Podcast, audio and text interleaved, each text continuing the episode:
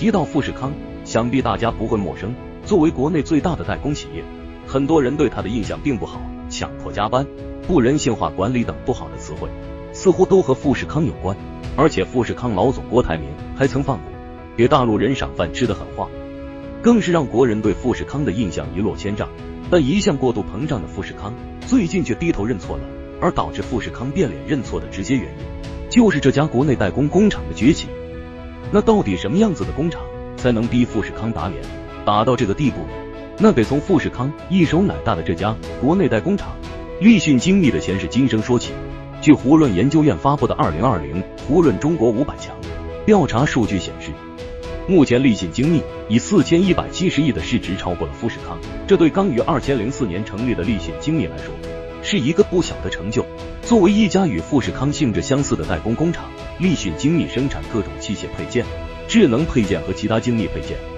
其产品主要用于通讯设备、医疗保健、汽车等领域，同时也是众多手机设备制造商，如华为、苹果等的主要合作伙伴。谈到立讯精密，也许很多人都不太了解它。但立讯精密创始人王来春，却与富士康创始人郭台铭有不少关联。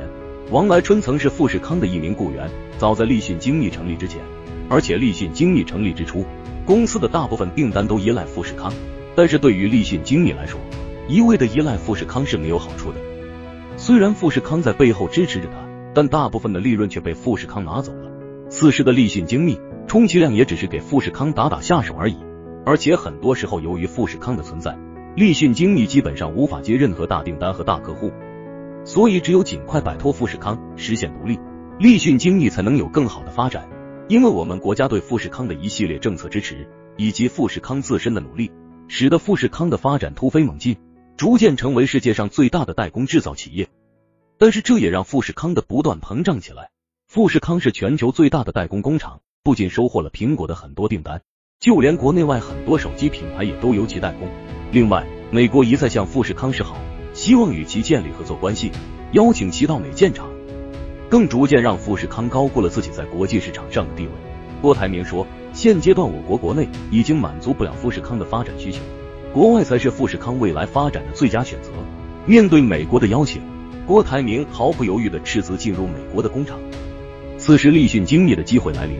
因为富士康把大量精力和资金投入海外建厂，使得我国代工市场出现了大部分空缺。这对于早些时候只能跟在富士康后面喝汤的立讯精密来说，是一个难得的机会。一是立讯精密大量引进生产设备，提高自己的生产能力；二是随着富士康的逐步撤出，国内市场被空出来急需代工业务的厂商，于是就把目光投向了立讯精密。与此同时，立讯精密也积极向设备厂商表达了合作意向。随着立讯精密生产设备的不断完善和生产工艺的改进，使立讯精密获得了国内多数厂商的一致好评。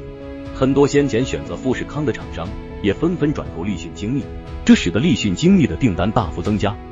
而立讯精密也因订单的增加积蓄了大量的资金，逐步发展壮大。与在我国市场上赚得盆满钵满的立讯精密相比，另一边的富士康则运气不佳，一直想向海外扩张，但却屡次遭遇滑铁卢，直到今天。富士康在美国投资的工厂建设仍无消息。另外，虽然我们是人口大国，劳动力也很充足，但随着经济水平的提高以及物价的上涨，劳动力成本也在上升。富士康为了降低劳动力成本，又在印度、越南等劳动力成本低的国家建立了工厂。尽管劳动力成本降低了，但产品质量也下降了不少。也因为富士康产品质量的下降，让很多客户中断了与富士康的合作，包括苹果在内。无论是在美国还是在印度、越南，富士康都是屡屡受挫，不但在国外市场投资失败，在国内市场也被立讯精密抢走了大量客户，可谓赔了夫人又折兵。而且富士康也是因为郭台铭的错误决策，导致销量和产值大幅下降，直至被立讯精密赶超。估计连郭台铭自己都没想到，富士康一手大，总有一天会砸到自己手中。所以在国外吃过苦头的富士康又想回来，但是选择回归等待富士康的。却是对立讯精密的挑战，今非昔比。如今拥有高科技、大批量生产能力的立讯精密，对富士康来说，无疑是一个巨大的挑战。众所周知，立讯精密现在无论是实力还是能力，都比以往都有了不小的提升，而且完全具备了抢占富士康市场的潜力和能力。这也是富士康这次低头认错的直接原因。如果富士康再不回归，那么它在国内的市场将逐渐被立讯精密所吞没。虽然立讯精密近年来发展非常迅速，但要想完全超越富士康还是有很大的难度。首先，虽然立讯精密的市值已经达到了四千一百七十亿元，但与富士康相比，其财务状况依然不容乐观。另外，虽然立讯精密获得了苹果的大量订单，与苹果合作也意味着戴上了紧箍咒。要知道，苹果对产品质量的要求非常严格。从二零一五年开始，立讯精密与苹果的合作日益紧密，苹果订单所占比例也从二千零一十五年的百分之二十二点一逐步上升至二千零一十九年的百分之五十五点四。然而，立讯精密在得到苹果大量预付款的同时，也面临着对其质量的严格审查与评估结果的严重背道而驰。也将使立讯精密面临一败涂地的风险。假如质量下降或发现质量问题，那么苹果就会像抛弃富士康一样抛弃立讯精密。另外，虽然立讯精密的代工业务在短期内超过了富士康，但是如果放远一点，立讯精密和富士康仍然存在着差距，特别是在产品的核心代工领域，立讯精密所占比例较低。据统计，二零一九富士康的总收入达到了近一万二千五百亿。相当于立讯精密总营业额的二十倍，其中富士康的红海集团占据了苹果公司百分之六十四的核心业务设备装配业务，而立讯精密收购的伟创公司只占百分之五。虽然立讯精密收购了伟创昆山工厂，但伟创的生产工艺近年来发展非常缓慢，